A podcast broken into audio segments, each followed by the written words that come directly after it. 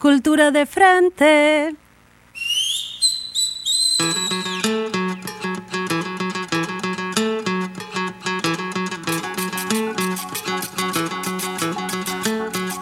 Muy buenas tardes a todos, a todas y a todes. Este es otro episodio de Cultura de Frente. Honestamente, ya no sé cuál es, eh, qué, qué número de episodio es. Pero no importa, lo importante es que estoy con ¿Por qué hay que Paula Rojo.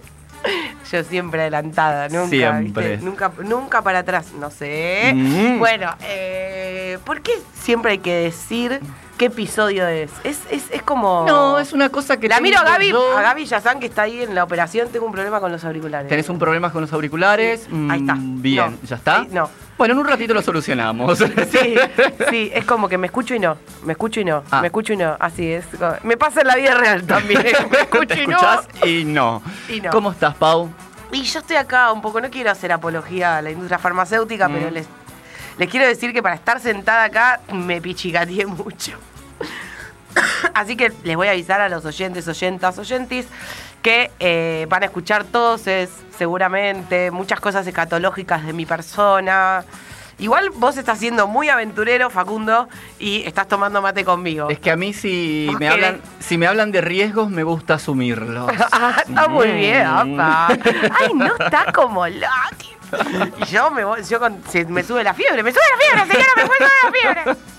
A mí me gustaría escuchar, hay alguien que llame por teléfono. Es que en realidad ya estamos con alguien al teléfono. Ay, mira. Ah, pero, pero qué operadora que tenemos, por hola, favor. hola, sí, Marta. ¿Qué haríamos sin Gabriela Yazán? La verdad, ¿qué haríamos? Eh, estuvimos ahí hablando un poquito con Gabriela para jugar un poco en el. ¡Ay! para jugar un poco, ¿no? Y no aclaro más. No aclaro más. No. Eh, sobre todo porque el tiempo es tirano también en la radio. Para vos todo es tirano, dale. Y ya tenemos este, en el teléfono a Néstor Eiroa, quien eh, comenzó trabajando en SEGVA, ahora trabaja en Edesur. Fue representante gremial y ahora se desempeña como secretario de Previsión y Acción Social de APSE, Asociación del Personal Superior de Empresas de Energía, cuyo secretario general es Carlo Minuxi. Y estamos en comunicación telefónica con él porque ayer se entregaron los premios Radar. ¿Cómo estás, Néstor? Hola, ¿qué tal? Buenas tardes. ¿Cómo te va, Facundo? Muy ¿Todo bien, acá habla Facundo y a mi derecha está Paula Rojo.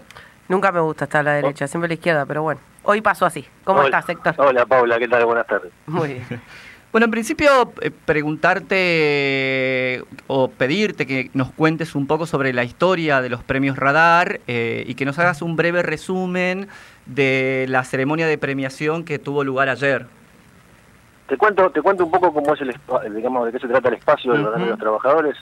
Es un espacio de acción intersindical, que- de los espacios de cultura de distintos sindicatos, de- con- pertenecientes a diferentes centrales sindicales, tanto de la CTA como la CGT. Ujú. que se comenzó su, su trabajo hace ya casi un poquito más de tres años, eh, desarrollando diferentes actividades, eh, participamos de la Feria del Libro, eh, bueno, iniciamos haciendo el Festival de Arte Trabajador, en lo que inició solamente con el tema de artes escénicas, también hacemos jornadas de debate, y bueno, después de tres años, eh, por propuesta de los diferentes integrantes de los distintos sindicatos, eh, queríamos de alguna manera premiar o reconocer la trayectoria de diferentes personalidades que hicieron mucho trabajo por la cultura de- con vista desde los trabajadores. ¿eh? Nos parece que, que los trabajadores tenemos mucho que decir en el ámbito de la cultura y en ese sentido es que fueron, digamos, otorgados estos premios también.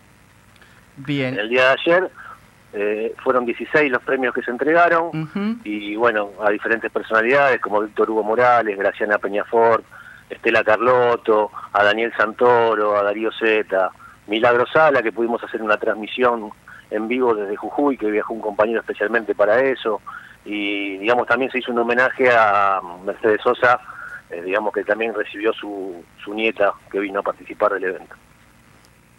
Eh, y recién hablaste de Milagro Sala. Bueno, no, preguntarte un poco cómo, cómo fue, digamos, esa premiación con ella desde Jujuy y... Y la verdad que fue muy emocionante, fue un compañero que es perteneciente al gremio de metro, al sindicato de metro delegado, de subte, Ujú. que viajó especialmente, bueno, ellos lograron poder hacer el contacto, estuvieron, ahí desde tempranito y bueno, la verdad que Milagro Sala muy emocionada, muy agradecida, nos pudo brindar unas palabras a través de, bueno, hoy la tecnología te permite esas cosas que a la distancia era como si hubiera estado presente ahí en el festival.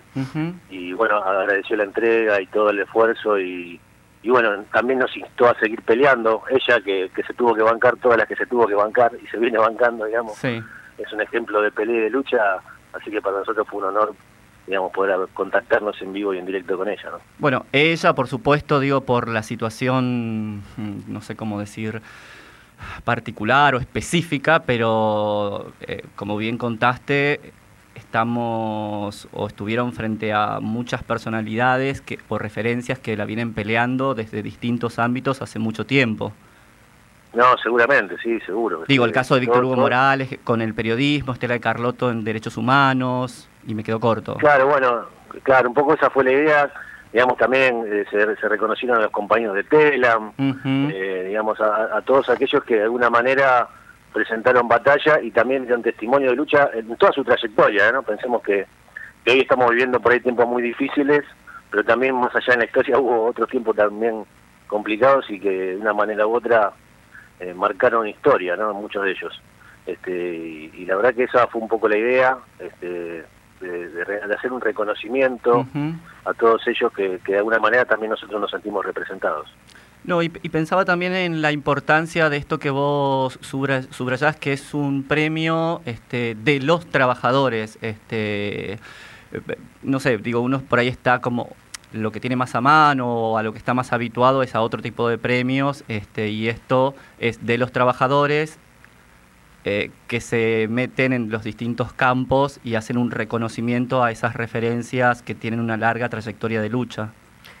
No, claro, seguro. Sí, sí, el, premio, digamos, tiene esa visión de las y los trabajadores, porque nosotros hacemos también el Festival de Arte Trabajador, que, que tiene otro sentido, no es un festival de competencia, digamos, sino que es un festival en el que todas las, instalaciones de los sindicatos que participan, eh, digamos, auditorios, aulas, porque también se dieron clínicas, talleres, se ponen a disposición de los compañeros, que muchos de ellos hacen una actividad, como puede ser cualquier actividad, no sé, en mi caso nosotros somos el personal de energía, pero están los compañeros de ATE, de bancaria, de otros gremios, que hacen su actividad y además tienen una actividad cultural adicional y nosotros lo que tratamos de darles es un espacio para mostrar esa actividad cultural, para difundirla, que muchas veces se hace muy difícil, este, y de alguna manera también generar ese lugar y también nuestra visión, ¿no? Porque para nosotros la cultura tiene que tener acceso universal, eh, tenemos una visión más de, compartir, de, que sea colectiva, de que todos puedan tener acceso, por eso también las,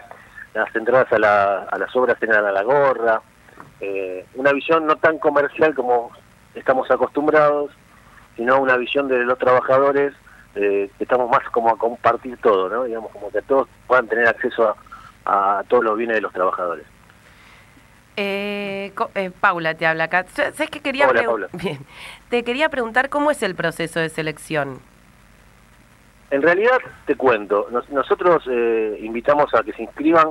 La condición es que al menos uno de los integrantes, a veces son grupos de teatro, o pueden ser bandas musicales, al menos uno de los integrantes sea afiliado a alguno de los sindicatos que son forman parte del de los trabajadores. Esa sería como una condición. Y después nosotros tratamos de, entre todas las salas, este año pensar que participaron más de 1.300 artistas en 23 sedes, de las cuales muchas de ellas no son solo sindicales, sino que hay espacios culturales que también nos dieron una mano. Y, la verdad es que tratamos de, albergar a, todo, a todos los que se puedan inscribir.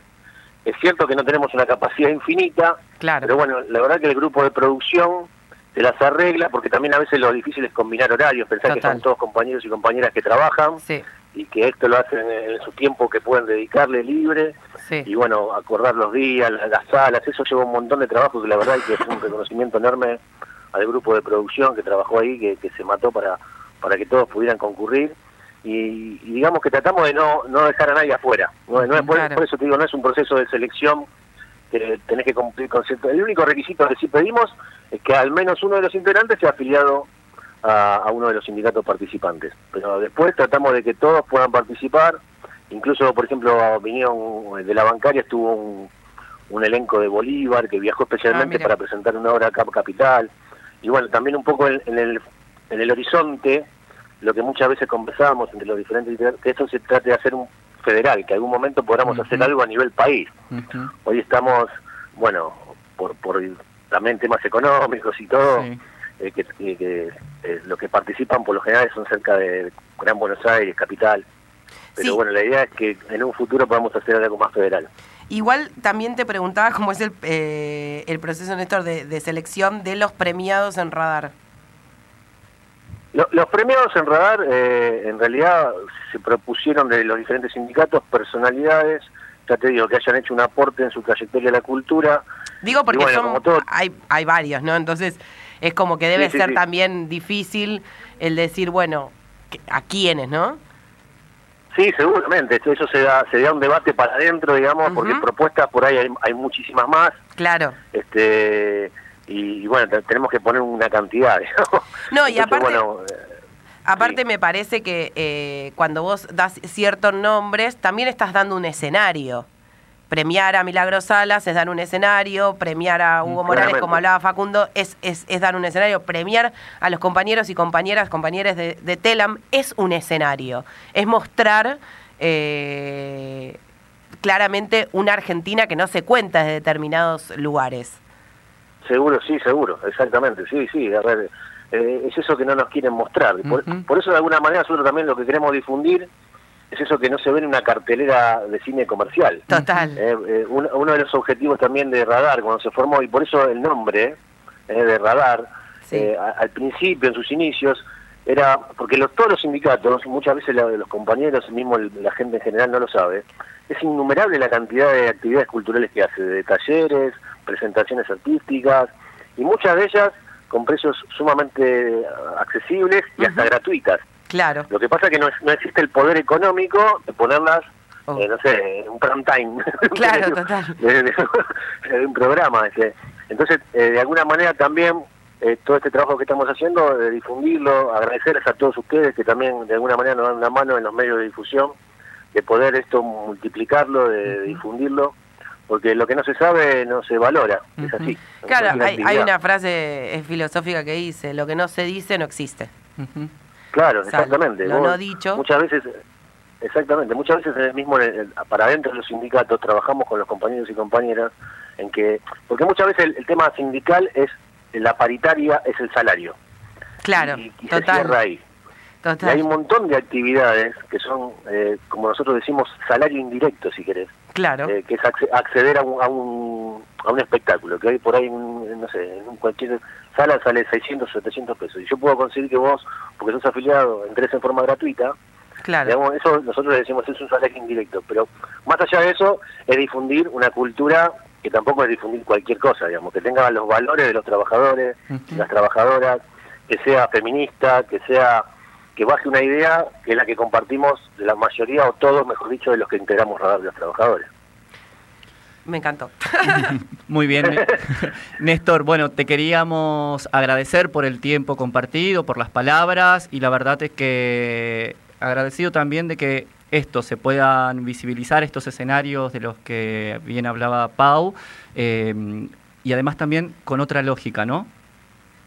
Es que, es que eso se apunta, ¿no? Porque nosotros muchas veces decimos, la cultura no es solo el hecho artístico específico, sino es como esa, la política cultural, cómo uno accede a eso. Ujú. ¿Eh? Si yo te, te hago lo que te decía antes, si yo para poder ver un espectáculo tengo que pagar cierta, eh, digamos, dinero que la mayoría del pueblo no lo tiene, digamos, lo estoy restringiendo. Y en realidad hay un montón de cosas que son culturales que lo tiene que tener acceso todo el mundo, que tiene que tener acceso universal. Totalmente. Y bueno, un poco eso es lo que queremos lograr desde Radar, por eso también en este festival no solo fue de artes escénicas, sino que también hubo danza, hubo títeres, hubo fotografía, hubo cine, bueno, música, eh, todo con un esfuerzo que te puedes imaginar, ese recontra pulmón, este, el, el laburo de todos los integrantes y de todos los sindicatos, todos poniendo todo, pero pero por suerte, la verdad, ayer eh, algunas compañías decían, apago el teléfono, porque ya les había explotado de la producción, Sí. estaban fundidos todos, pero la verdad que con una alegría también de poder transmitir todo lo que nosotros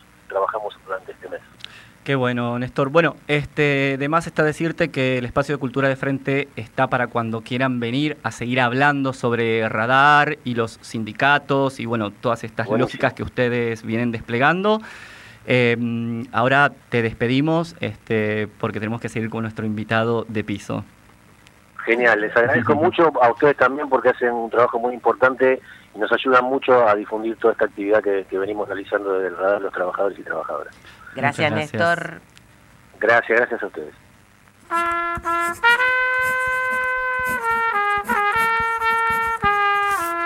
Epistolar. Antología de lo íntimo.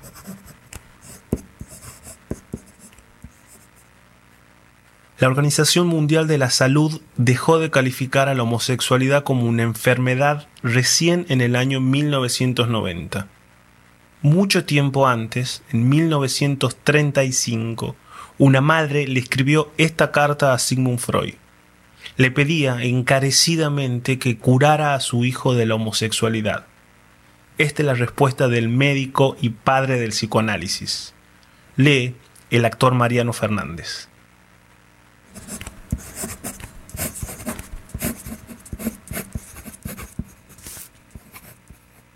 Estimada señora, Deduzco por su carta que su hijo es homosexual.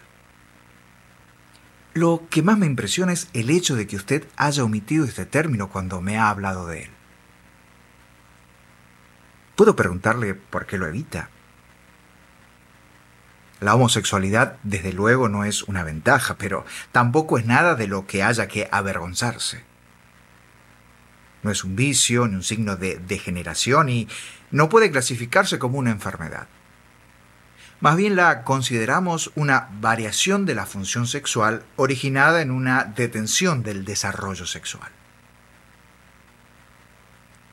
Muchas personas sumamente respetables, tanto de la antigüedad como del presente, han sido homosexuales. Entre ellos están algunos de los más grandes. Platón, Miguel Ángel, Leonardo da Vinci, Es una gran injusticia perseguir la homosexualidad como si fuera un crimen y una gran crueldad también. Y si no me cree, lea los libros de Abrot Helis. Cuando me pregunta si puedo ayudarla, supongo que quiere decir si puedo acabar con la homosexualidad de su hijo y reemplazarla por la normalidad, por la heterosexualidad. La respuesta es, en términos generales, que no podemos asegurar un resultado. En cierto número de casos hemos logrado despertar los gérmenes frustrados de las tendencias heterosexuales que están presentes en todo homosexual, pero en la mayoría de los casos esto no es posible. Es cuestión de la personalidad y de la edad que tenga el individuo. Los resultados del tratamiento no, no pueden predecirse. Lo que el psicoanálisis podría hacer por su hijo es algo muy diferente.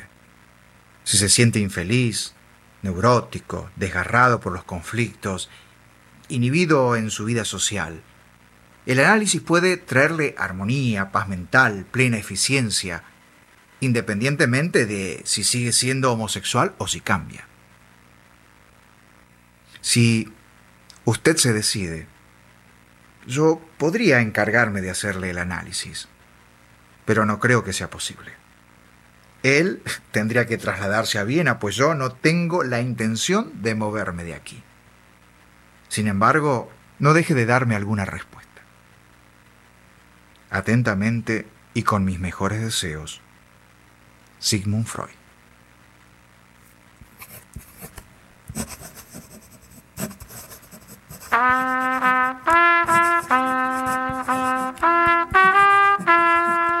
Epistolar, un podcast producido por Diego Gemio y Tomás Spray. Búscanos en las redes sociales como Epistolar Podcast.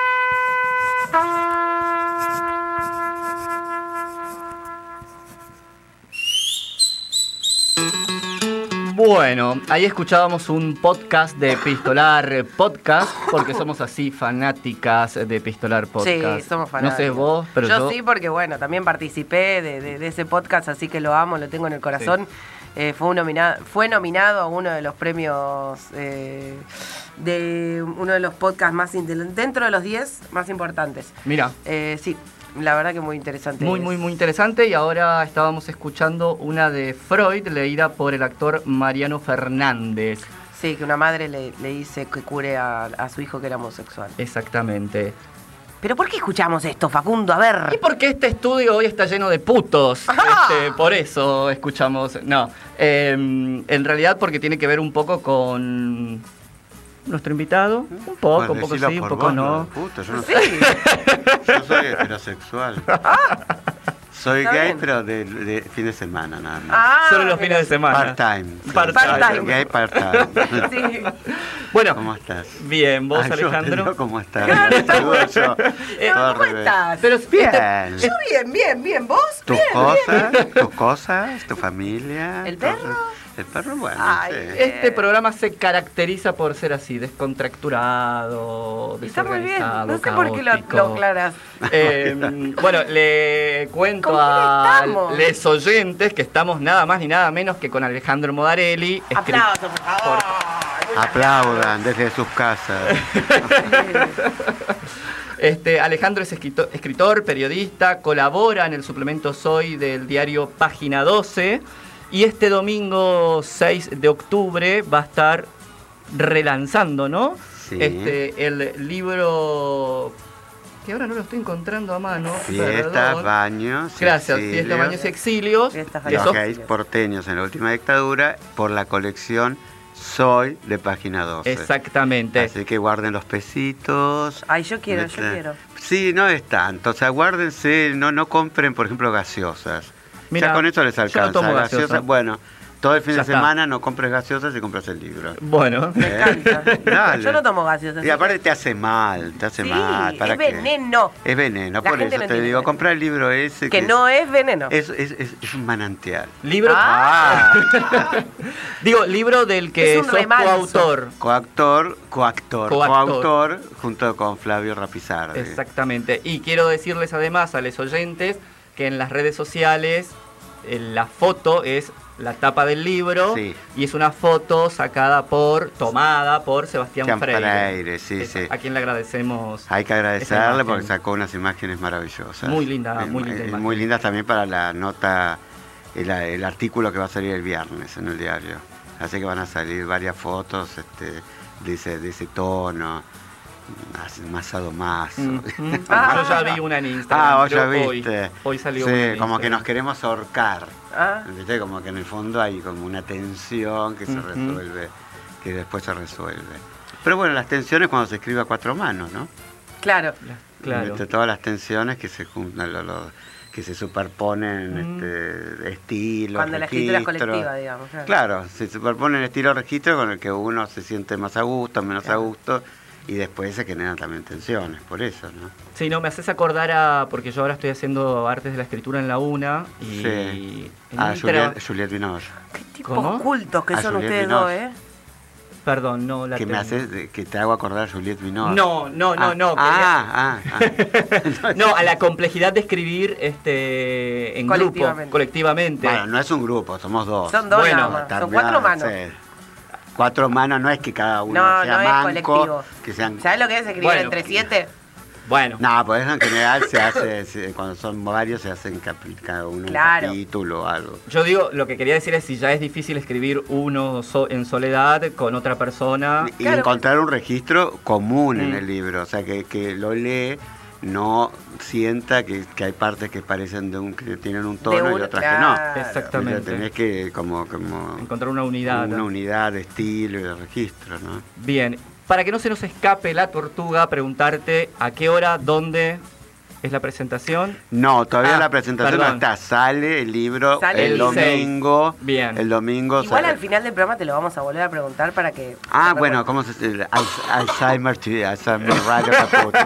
Alzheimer Radio Caput. Vos sabés que eh, a raíz de, bueno, de, de lo que me planteó Facu la entrevista, Alejandro, yo eh, hay una serie que salió hace muy poco que se llama 45 Revoluciones Españolas, donde en es sobre la época de Franco Sí. y donde habla de la época eh, de la dictadura, o sea, de la militar de, de- de- de España. La franquismo. Sí. Y, y cómo perseguían a, a los homosexuales, ¿no? Y esto de que es una frase que por, por lo menos en el feminismo eh, corre muchísimo, que es lo personal es político, Claro. ¿no? Y, y quería preguntarte sobre esto, ¿no? Como, como yo no, yo tengo 40, nací en el 79, casi llegando ahí más al final de, la ep- estábamos en época de dictadura, pero Pero y obviamente al- a, lo largo de, de- de mi adolescencia uno no está tan, menos en esa porque yo no estaba tan cercana a lo que era el movimiento homosexual. no, 79, ¿qué edad tenías? No, no, yo nací 40, en el no. 79, Naciste en el 79. con lo cual... Yo nací en el 78, así que también Ah, un bueno, año. claro. Estaba muy... Yo nací en el 87. Claro, viste, yo nací... Bueno, pero tu proceso de investigación... Fue rapidísimo. Fue rapidísimo. Yo nací y me fui a la joven tetera. que militaste en los 80. en- Viste, yo me fui a la tetera rapidísimo. en- No, a los 80 no milité, en los 80 90. en los 90, en los 90, eh, con Carlos Con Jauregui. Carlos Jaure, sí, en un grupo que se llamaba Gays por los Derechos Sí. Civiles. Este, ahí sí, yo no estuve en la CHA. No. Este, no en la CHA, no, pero sí estuve en la primera Sí. marcha del orgullo en el 1992. Bueno, a mí me interesaría Bueno, como, como recorrer primero, volver esto, ¿no? De la, de- de- Franco. No, no, Al de, la Argentina. Ah. Esto de lo personal es político, ¿no? Como linkeando, ¿no? Lo personal es político, eso que... eh, y que también en la época de Alfonsín los perseguían, ¿no? Sí, mira, el, eh, yo empecé a, a tener los primeros escarceos callejeros, sea, volverme mariconcito callejero. Obviamente uno empieza como a, a entender los códigos de la calle. Claro. Un poco el libro se hacen entrevistas a gente que ya era más, un poco más grande este, y que había vivido no solamente eso, sino lo previo a la dictadura, que era el Frente de Liberación Homosexual, que fue la primera organización, no fue, fue la segunda, digamos, la primera llamó Nuestro Mundo, 1969. Nuestro Mundo, cuyo fundador era un eh, sindicalista comunista de Correos, que se llama Héctor Anavitarte, que me ayudó mucho con el libro, vivía todavía en España, milita ahora con los, para los inmigrantes, tiene creo que 70 y largos años, y se reunían en un, es interesante porque bueno, eso se cuenta en el libro, se reunían en una casilla de las de, de- de vías, ¿cómo se llama? Las, donde estaba el guarda de las vías, porque uno de los que militaba era un- uno de los, este, eh, los que suben y bajan la barrera, ¿cómo se llama? Eh, Subían en otra época que habían los... Bueno, eso, bueno, bueno. sí, yo- eh, Sí, yo me acuerdo, sí, sí, sí. te Bueno, acordás, tampoco está, está ay, no, No, te no. No, yo me acuerdo. Ah, bueno, te acordás, no seas mentira. y habré estado en alguna casilla. ¿Estuviste en Ah. casilla también? Estuve en una casilla. Ay, yo mirá que vivía, yo Estoy vivía, poniendo colorada, vivía una cuadra y nunca logré Mm. levantarme al, al- Y tengo un amigo que estuvo en la cabina de, ¿De un tren? No digo más nada. Ay, chicos, si yo les digo dónde esto se va al pasto. Ay, sí, no sé, después decirlo, decirlo. Obvio, sí, obvio. no, estuve en un hospital, en una plaza a las 5 de la tarde. Sí, nosotros, viste, que, viste que nosotros tarde. somos muy de la calle, sí. nos gusta la calle, Sí. hay, hay que erotizar la calle. Hay ¿no? que erotizar. La calle tiene que erotizar, no puede haber el que todos los códigos sean Grinder, Bueno, sobre eso yo quiero después volver, eh, sí. Dale, dale, pero hagamos. desviar. No, no, no, porque estamos haciendo muy, Sí. muy, muy caos. Eh, bueno, eh, parte, este, digamos, de todo el, el libro, vuelvo al tema del libro, que tiene que ver lo personal y lo político, pero también lo- puede ser tranquilamente todos aquellos testimonios recogidos en el libro de Fiestas, Baños, Exilios. Eh, eh, le tomo una parte del, li- del libro que se llama Los Exilios, que es esta, esta época previa a la dictadura, donde se constituye el Frente de Liberación Homosexual. Este, es un frente, o sea, son varios, eh, varios grupos, entre ellos Nuestro Mundo, que es el que acabo de mencionar. En la fundación del Frente de Liberación Homosexual estuvo Sebrelli, por ejemplo.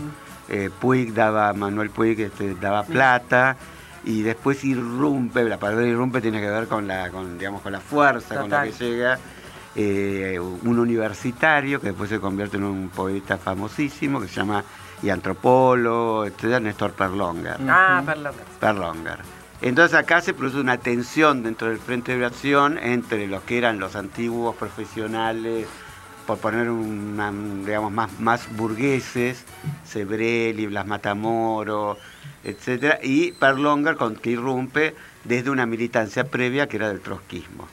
Y con, pero con la astucia y con la siendo un pendejo, estamos hablando de gente muy joven, Sí. Perlonger tendría veintipico de años, tra- había, tra- había militado en la universidad, también en el sindicato de publicidad, que eso no lo sabe casi nadie. Y el, este Perlonger lo que advierte es que si se quería que el- si, la, si los colectivos, la población LGTBI, que no existía esa sigla, se Claro. digo ahora como para ubicarnos con, Sí. en el hoy, ¿no? Eh, quería tener este, eh, digamos, cierta importancia y, y- y ser incorporado a lo que suponía que era la lucha por la liberación, en, en un sentido mucho más amplio de lo que se considera ahora la- la- este, la- las reivindicaciones o los reclamos que son más bien reformistas. O sea, en esa época había un- una concepción que tenía que ver con la revolución Claro. con el cambio de todas las estructuras sociales de un modo global. Y entonces este Néstor Perlonger lo que dice es el único lugar es el campo popular y el campo popular cuál es el que lo ocupa, el peronismo de izquierda. Sí. Bueno, un matrimonio frustrado. Y sí. Viste que María Moreno dice en el prólogo del libro, dice la izquierda en todas sus, sus vertientes, incluido el peronismo, fue un matrimonio frustrado junto con el FLH que aspiraba a incorporarse al tren revolucionario. Nos dejaron Claro. en el andén. Mm. Digamos, ni siquiera nos dejaron, te queríamos colgarnos del último vagón y era imposible. Este, eso fue todo problemático, el único que tuvo cierto gesto era Nahuel Moreno, que fue un militante histórico del trotskismo. Eh, fue el único que, por ejemplo, prestó un cuartito siempre y cuando nadie se enterara, donde funcionaba un mimeógrafo, donde se imprimían los panfletos del FLH. Eso fue lo único que se pudo hacer con los partidos políticos, con toda la política. Bueno, y a- el- esta es una de las partes, de las tres partes del libro. Otras son testimonios por este mm, eh, de gente, de, de lugares donde que eran, yo los considero los lugares de resistencia porque eran aquellos lugares donde eh, se, se podía este, eh, eludir lo que era la, la persecución y la represión de algún modo se podía, que quiere decir, no quiero decir que no había, porque había represión en los, en las teteras, los baños públicos y en las casas que se hacían algo llamado las parties. Entonces, pues, hay fiestas, baños y exilios. Vos sabés que una vez hablando con Mosquito Sancineto, no sé si lo conocerás, Sí, sí, claro. obvio. Él nos contaba en una nota eh, lo que era para él, él, él nos contó muy fuerte, eh, los baños de constitución. Eh, lo- y, y lo que pasaba, ¿no? Ahí, eh, en esos baños. Me- justo me, me hiciste acordar Claro. sobre... Bueno, lo, lo interesante del libro también es que hay, hay un análisis sociológico, no solamente de testimonio, sino sociológico en el sentido de que eh, se analiza el- el- los comportamientos dentro de los baños públicos y cómo se había creado una jerarquía en la época de la dictadura que en cierto modo había como una re- reproducía lo que eran las jerarquías este, autoritarias. Claro. Había un personaje, por ejemplo, que era, eh, que era eh, se llamaba la regenta de la, de la línea Mitre, que era regenteaba los baños de la línea Mitre. Se llamaba la Lisette. Mira, La, le decían la Lisette, que yo y era autoritaria, era como, la, le decía eh, ama y generala de las teteras. Entonces, bueno, un poco cómo se organizaba eso, cómo eran los códigos, eh, cómo, cómo se este, también este, estaba inscripto todas estas relaciones de poder dentro de los baños, porque se formaban grupos, grupos donde no solamente era el tema coger o no coger, Claro. sino muchas veces era conocer a alguien. claro. ¿Entendés? Se conocía sobre todo lo de los ferrocarriles, donde los andenes daba para ese. Una cosa es en un, sobre todo en un bar. Mm. ¿Viste? Vos no te vas a ir al bar, a los baños a conversar, etcétera, porque te sacan a patadas. Claro. En cambio, en el andén era como que se formaban estos grupos eh, de sociales y de pronto unos conocían a quien iba a ser su pareja, se generaba el, el primer contacto entre las generaciones. Yo a las mariquitas, yo tenía, era un adolescente, cuando empecé a, a, metear en el, en el baño, en los baños de Belgrano. Y entonces, este, obviamente, para mí eran códigos que yo iba aprendiendo mirando lo que hacían los otros. Claro. Hasta Sí. que al- alguna vez tuviste un chantaje, porque existía algo que se llamaba la Brigada de Moralidad, que siempre existía al límite, eran policías que existían al límite, que eran los menos prestigiosos de la institución. Y existía siempre al límite entre lo ilegal y lo legal. Sí. O sea, ¿por qué? Porque vivían para el chantaje. O sea, vos ves que siempre estaba para el chantaje y también para el sexo. Claro, Pues los sí. tipos terminaban teniendo... e- eran cazadores que terminaban siendo cazados por el- la sexualidad homosexual. Ujú. ¿Entendés? O sea, un juego de ajedrez, ¿no? Sí. Bueno, eh, comentarle a los oyentes que estamos charlando con Alejandro Modarelli. Yo me quiero detener un poco en este aspecto porque a mí todo el mundo de, la- de las teteras me fascina, sobre todo si hay que linkearlo con los tiempos que corren hoy día, eh, digo los tiempos de Grinder. ahora voy con eso, pero digo... ¿Podemos explicar Grinder? O sea, digo, porque por ahí... ahí- Para Grindr, ¿te parece que no lo conoces? No sé, no, no, no, no, no, Ah. no quiero tomar como... Como seguro que Como seguro que hay una persona afuera que todo el mundo Claro. conoce que es Grinder. Todos, todos Son conocemos las es Grindr. aplicaciones, bueno, de las Sí, redes sí, sociales. todos conocemos. Bueno, ah, Tinder entonces- y Grindr. Tinder. Grinder, y Grinder, Grindr. No, está antes bien. estaba Manhunt, Manhunt. este, Ah. que de hecho Son- creo que tengo una cuenta por ahí, pero ya no sé ni la clave. Pero mirá si Claro. hay alguien que no sabe y quiere. Son, Sí, Manhunt, Manhunt no se los recomiendo, ya, mm, out. ya está fuera, ya Fuera, está, ya fue. es muy estúpido aclarar, pero. Ya fue, ya que- fue. No, pero digo, hay una obra de teatro, Flores sobre Lorín, este, dirigido por Jesús Gómez, que en el 2014, si no me equivoco, lo hicieron en el Teatro Pairó, Pairó. que retrata muy bien esto que vos contabas, digo, esas dinámicas zoológicas que se daban en las teteras. Sí, ese eh, eh, es una obra de teatro que yo escribí a pedido de Jesús Gómez. Yo no soy dramaturgo, Ujú. o sea que para mí era una novedad escribirlo, pero por eso eres toda la atmósfera del libro. O sea, los personajes, está la Lisette, están muchos de los, de los personajes que, hay, que están descritos este, eh, en, en el libro En Fiestas, Baños y Exilios. Así que un poco es como llevar toda esa atmósfera sociológica de un libro que, que- que es a la vez de historia y de sociología a una obra de teatro, a una puesta en escena. Y bueno, fue bastante Mm. exitoso, ¿viste? Porque tuvo tres temporadas. Sí, Así que fue bastante... Donde había como una tríada que era el policía de la Brigada de Moralidad, este, la, la mujer del policía y a su vez la Lisette. ujú, Esa tríada donde terminan como lo- los dos personas supuestamente fuera de la ley, que es el policía acusado de violación, y la Lisette, que a su vez es, este, un, es un personaje a lo, a lo Jean Genet, marginal, este, que, que sin, sin escrúpulos como para conseguir dinero, terminan asociados en una, algo así como si fuese una, una especie de, de sociedad de ayuda mutua. ¿Viste? Entonces este, ella, la Cisette, empieza a trabajar en la calle y con, la, con el policía que la cuida, están enamorados los dos en Sí. un momento dado. Y bueno, y la, la obra termina que la Lisette muere por un, uno, que, uno de estos fascistas católicos y el policía desesperado la abraza en, en el piso, pero ¿cuál es el gesto del policía? Sacarle la billetera y, dejarla, y dejar el cadáver tirado.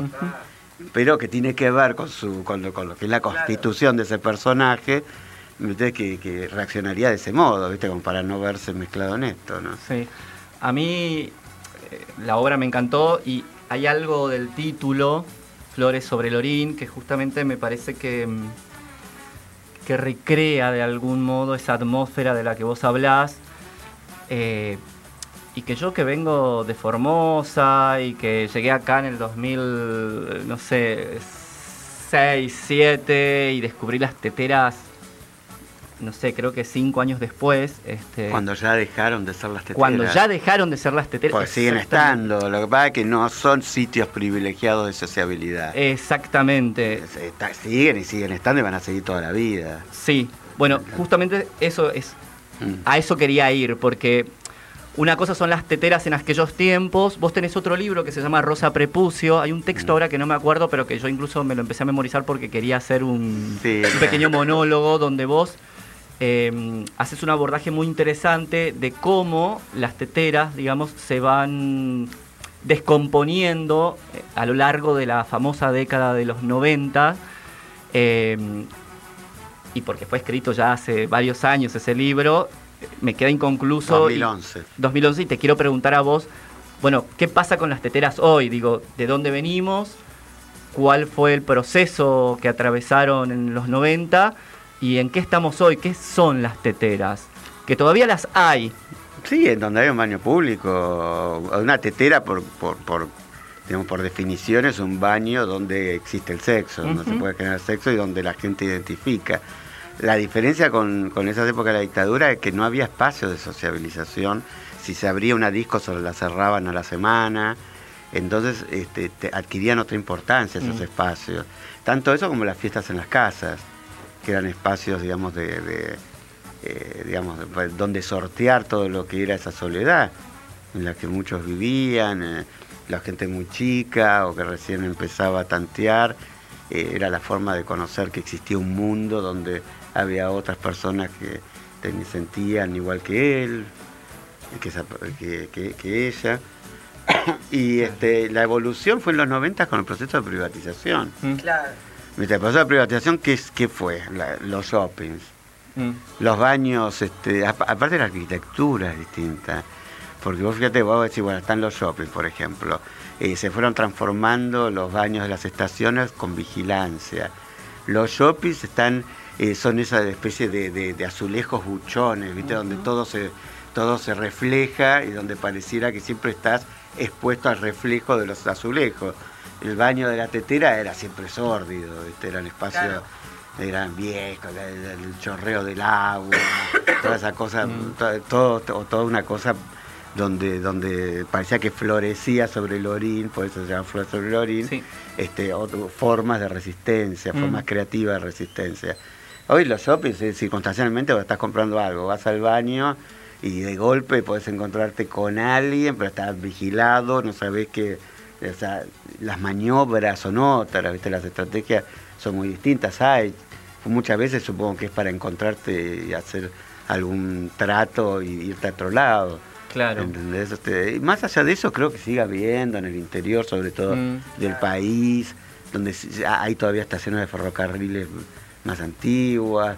Pero lo que trata el libro, y por eso se llama de los gays porteños, es cómo en Buenos Aires perdió esa ese estatus de privilegio que tenían las teteras en la época de la dictadura.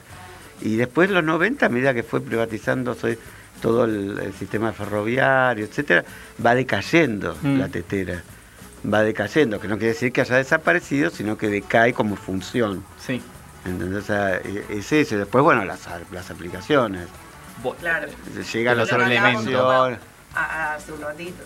Claro, llegan las aplicaciones sociales donde los- son como teteras virtuales, ¿viste? Donde vos te mostrás, se muestra, es otra cosa, pero para yo lo si- obviamente, por un tema también de edad, lo siento como una pérdida, porque, o sea, siempre uno está en un papel de actuar o de performance.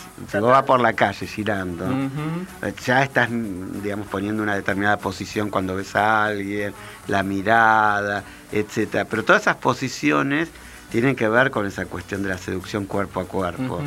Una voz que por ahí vos la pones más gruesa si querés parecer chongo, o más, más- más de loca si querés justamente si es un chongo el otro, qué sé yo. Pero ahora las redes, las redes donde vos tenés la aplicación son como, como una performance de la performance, Mm. ¿viste? como una Claro. cosa al cuadrado. Porque vos tomás una foto, por ejemplo, del tema de la pija, o del tema de lo que fuera, las tetas, esto, lo otro. Y vos te- eh, ves el plano, aquel que, eh, que hace que esa foto termine siendo muy engañosa muchas veces. Y, y no sabes cuál es la voz, no sabes la mirada. La- el tema, digamos, de la, del encuentro se vuelve muy azaroso. Porque lo otro es, es que vos te atrae una- algo que vos sentís que se te está acercando, que es un cuerpo, el encuentro con los cuerpos. Bueno, Se está virtualizando los cuerpos, ¿viste? La cosa del, del encuentro entre los cuerpos, ¿viste? totalmente. Descorporizando, ¿no? Sí. Descorporizando. Descorporizando. que me Sí, parece, sí, sí. a mí eh, me parece algo... Ah, yo acá, claro. A mí me parece algo, en lo, digo lo personal, ¿no? Obvio, valga la redundancia, tremendo esto de descorporizar los cuerpos, ¿no? El, el perder el contacto con, con el otro, ¿no? Con la otra edad. Con la otra edad. Es, Eh, es lo fundamental de la época. ¿Qué es lo...? ¿eh? Es la fundamental de la época. Los, los- los cuerpos se van desvaneciendo o son simplemente como lugares para donde reside eh, la autoexplotación. Claro. La autoexplotación desde el gimnasio Sí. a tal cosa hasta el, auto- el exceso de, de trabajo que uno se impone o que te imponen. Total. O sea, es un lugar, pasa a ser un lugar donde se va como, como esfumando todo el erotismo, ¿no? Sí. En Sí. al tema del encuentro con el otro, o un Sí. espacio narcisista. Sí, Bueno. sí, sí. Bueno, hoy me, es un ejemplo muy, muy, muy, muy tonto. Así que hoy me preguntaban, yo estoy en una situación laboral compleja, y una amiga me preguntaba por WhatsApp, ¿cómo te van a trabajar? Y la realidad es que me dio como diciendo, no, la verdad es que no tengo ganas de explicarte por WhatsApp lo mal que lo estoy pasando. Claro. O sea, llamame por teléfono, no, no, no me parece que algo. O una amiga me dijo, bueno, nos encontramos en el pasillo y me contás un poco. No, estoy en proceso de una denuncia. O sea, no, no es. eh, Claro. es otra cosa, es otra cosa. Y cómo se va perdiendo eso con todo, con toda esta, este aparato que, que para algunas cosas es muy útil. No, no, no Sí, estoy sí, diciendo- sí. Hoy, con como está el país, eh, tener Instagram es muy útil porque obviamente se, se- se dan estos procesos, ¿no? Donde se, se buscaba antes abrir las casas para tener un lugar de revolución, para tener un lugar donde rompe el arte, porque no tenés afuera eh, una salida, digamos. ¿No? Y hoy está sucediendo eso también en nuestro país, que creo que iba también un poco a la pregunta cómo se ve hoy, ¿no? Que, que- que Alejandro venía diciendo, todo esto de las teteras y qué sé yo. Eh, hoy pasa que también abren mucho las casas porque o no hay teatros o lo cierran. Los espacios o- culturales, Exacto. No digo Sí, por eso sí. que el teléfono tiene su- su- su- sus cosas buenas, pero en cuanto a lo que es eso de la otredad, a mí me duele.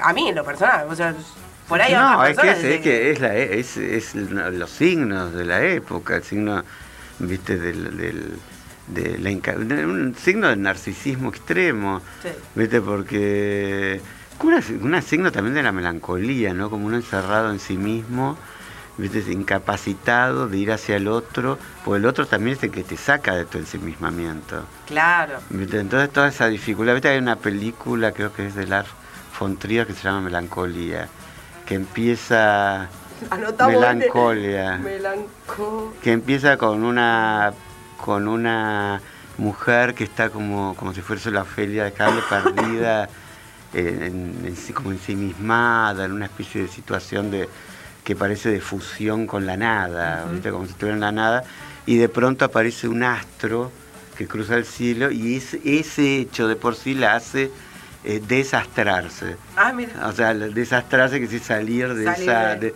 de ese encierro.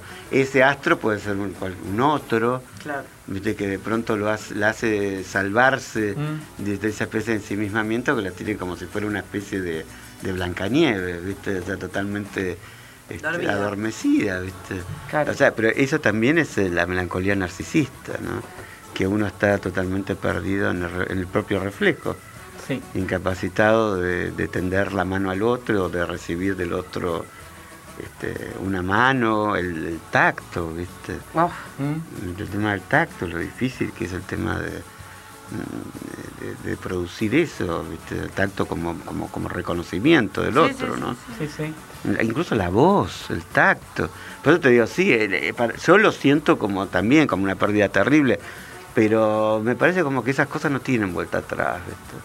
O sea que la nueva, yo creo que todavía nosotros, así hay una diferencia de edad, seguimos todavía pensando en, en otra paradigma. Yo no sé dentro de 20 años qué va a ser. Por ahí los chicos que ahora recién ya están, eh, nacen con el celular abajo del brazo, con las aplicaciones, no sé, por ahí no va a haber otro modo de ver, de concebir el mundo, Mm. ¿viste? No, no, yo creo que no hay retrocesos con esas cosas. Hay cambios No. de paradigma. Claro. eh, No, no, es un cambio de paradigma y eh, uno tiene que. Yo, que- no sé, yo crecí y vos acá también, vos Facu, calculo que lo mismo, no, no existía internet. No, claro, claro. Entonces. Sí, y fue, este, fue increíble el cambio. es el ¿eh? cambio y fue en muy los últimos rápido. 20 años fue increíble. Increíble. ¿viste? Una cosa que, que fue. Que por ahí son lugares que para de- las comunidades también es- está bueno, ¿no? No, le puede dar, no, no, no hay una tecnología que sea perversa de per, per se. Claro. Pero, eh, bueno, pero hay que ver cómo eso, si, si terminás vos siendo instrumento de la tecnología, Mm. ¿viste? Eso, eso es lo que- el temor de, Sí. de muchos filósofos, ¿viste? La instrumentalización del mundo, ¿viste? Que somos convertidos en, en, en herramientas, ¿viste? Yo incluso digo, sin ir a las redes sociales y volviendo al temita de las teteras, que cada tanto uno se encuentra con alguna, eh, digo, lo pienso también en estos términos, porque ya, claro, al no haber, al no configurarse como un espacio de resistencia, eh, también hay como una suerte de cosificación, digo, de las personas, porque en realidad lo charlo mucho con un amigo mío, este, que es que él, por ejemplo, se lamenta porque él siente de alguna manera el cambio y me decía, extraño la posibilidad de ir a un lugar, conocer a alguien, ir a un bar a tomar algo. eh, y que suceda antes, después, pero la posibilidad de que a partir de ese hecho se genere un vínculo, que es lo que casi que ya no hay, porque a veces es que suceda algo rápido, efímero, como y se terminó. Claro, como, Este, como- como cuando dos, en- do- dos espadas se cruzan y que se genera el encuentro. claro. ¿viste? Una- eh, sí, pero son los, los cuerpos que se chocan en ese caso. mm, La verdad que yo no, yo creo que acá también fue muy jodido. Me parece que es más también lo que pasó en Buenos Aires, de- que medio que fue desapareciendo mucho el circuito, ¿no? mm, eh, que, que no me parece que hay muchas menos lugares o que a mí me parece Mm. también también por un tema de edad porque como las fiestas plop pero Claro. para Bueno. chicos pero para gente de más de 40 es más muy complicado Sí. que no debería serlo porque en todo No. el mundo hay además están los osos viste el Mm, tema de los osos eh, pero me parece que hay mucha más variedad en otros lugares pero hay una escena que no sé qué menciona en dónde, en una nota, que era gente en una misma disco, este, sin mirarse con las aplicaciones. Bueno. Y dice, no, dentro de la disco, viendo dónde estaba el otro que este con el que se había cruzado. Entonces parecía como que está todo el mundo en medio fuerte. de la disco donde se supone que los cuerpos se tienen que mezclar Claro. o tal, con las aplicaciones.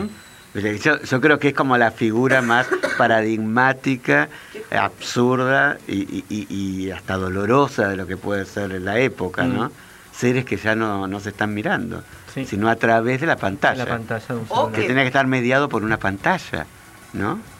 Sí. No, no sé por qué se me vino la imagen, viste, con esas cosas de los ojos. Quiero describirlo bien así quienes están escuchando pueden tener la imagen, viste, esos lentes que Sí, son sí, sí, sí, películas. tipo tipo- X-Men. Eso. Claro. Eh, no, ¿cómo Bueno, pero que ya es, es la virtualización de los cuerpos. Por ahí algún Sí. día la idea será que uno termine conectado a una máquina, como una prótesis. ¿Viste? De algún modo sea esa también el- la evolución, qué sé yo. ¿Viste? No significa, desde, visto desde ahora, ¿No está parece en Matrix como- eso? ¿En qué película está eso? Que están conectados en un... No, en no, Matrix, no, ¿no? Matrix. No sé. Sí, bueno, por ahí, es, viste que estas películas de ficción son películas sobre el En presente. el origen. Sí. En el origen. En Ah, el, origen, sí, sí, están sí. conectados como... Sí, pero viste que todas las películas de ficción en realidad son reflexiones sobre el presente. Claro, a mí Son- esa película, El Origen, para El mí Origen es, una está muy buenísimo, es una reflexión filosófica muy buena. Me parece una, una película muy grande, de como las distintas capas eh, que hay de, de- de- de estar dormido, ¿no? Digamos, o sea, y no sé, yo salí, no sé si esto tiene que ver mucho, ¿no? Pero me, me- me despertó eso. Eh, salí pensando, digo, ¿viviré en la realidad de la realidad o, o cómo...? Claro, que No, sí. sí. Claro, hasta ya antes era como que había una garantía de que uno estaba en la realidad. Ya ahora es como que tampoco estamos ni garan, no hay ni Ni siquiera esa garantía empieza a caer, ¿no? Sí. Ale, lamentablemente nos tenemos que ir, pero Ay, Mecha. No, no te no, echamos? no, no, no, nos echamos todas. Todas, Nos tenemos ah, que todas. ir todas de acá. Todas. Bueno, Pero antes, por favor, permítanme. eh, Repetí, repetí, que repita Alejandro. Lo va a repetir Alejandro, pero Ah. antes quiero pasar otro chivo, que es Oh. que 3, 4 y 5 de octubre va a estar ocurriendo el 12 Seminario Internacional de Políticas de la Memoria, Crisis del Presente y Disputas por la Memoria en el Conti. Perfecto, eso seguro que te lo manda eh, Carlos exe- Bosch. aclará, Exactamente. Aclará que es el, el, el- el- que exesma, Ese- Centro Cultural de Eh, exactamente, que está en el predio de la ex ESMA. Esma, Sí. sí. Ale, respecto del libro, Otra vez. Bueno, día domingo 6 de octubre, junto con el diario Página 12, opcional, obviamente tampoco te lo van a encajar a la fuerza. eh, podés comprar Fiestas, Baños, Exilios, los gays porteños en la última dictadura, que es la reedición de un libro más o menos, digamos, canónico del Ujú. 2001, eh, que por fin se reedita porque por desencuentros entre los autores nunca nos habíamos puesto de acuerdo. bien. Por página 2, colección Soy. De De página suplemento 2. Soy, Bien. Y en algún momento la presentación, la... Va, sí, sí, sí, eso lo va a coordinar la gente del diario. Perfecto. Así que ya no, no irás a Por cubrir, supuesto, por supuesto. por supuesto, y Yo nota no- y otro programa también, porque digo, sobre esto podemos hablar un montón. Sí, traté de reservar cuatro programitas. Bueno, Eh, Perfecto. podemos armar un ciclo. Un Ay, ciclo ¿podemos sobre armar el un libro. ciclo? Dale, el ciclo sobre fiesta, uno fiestas, baños y exilios. Exactamente. Dale, un ciclo de tres Que de hecho, programas. perdón, pero te quedó un eje afuera. Porque son cuatro.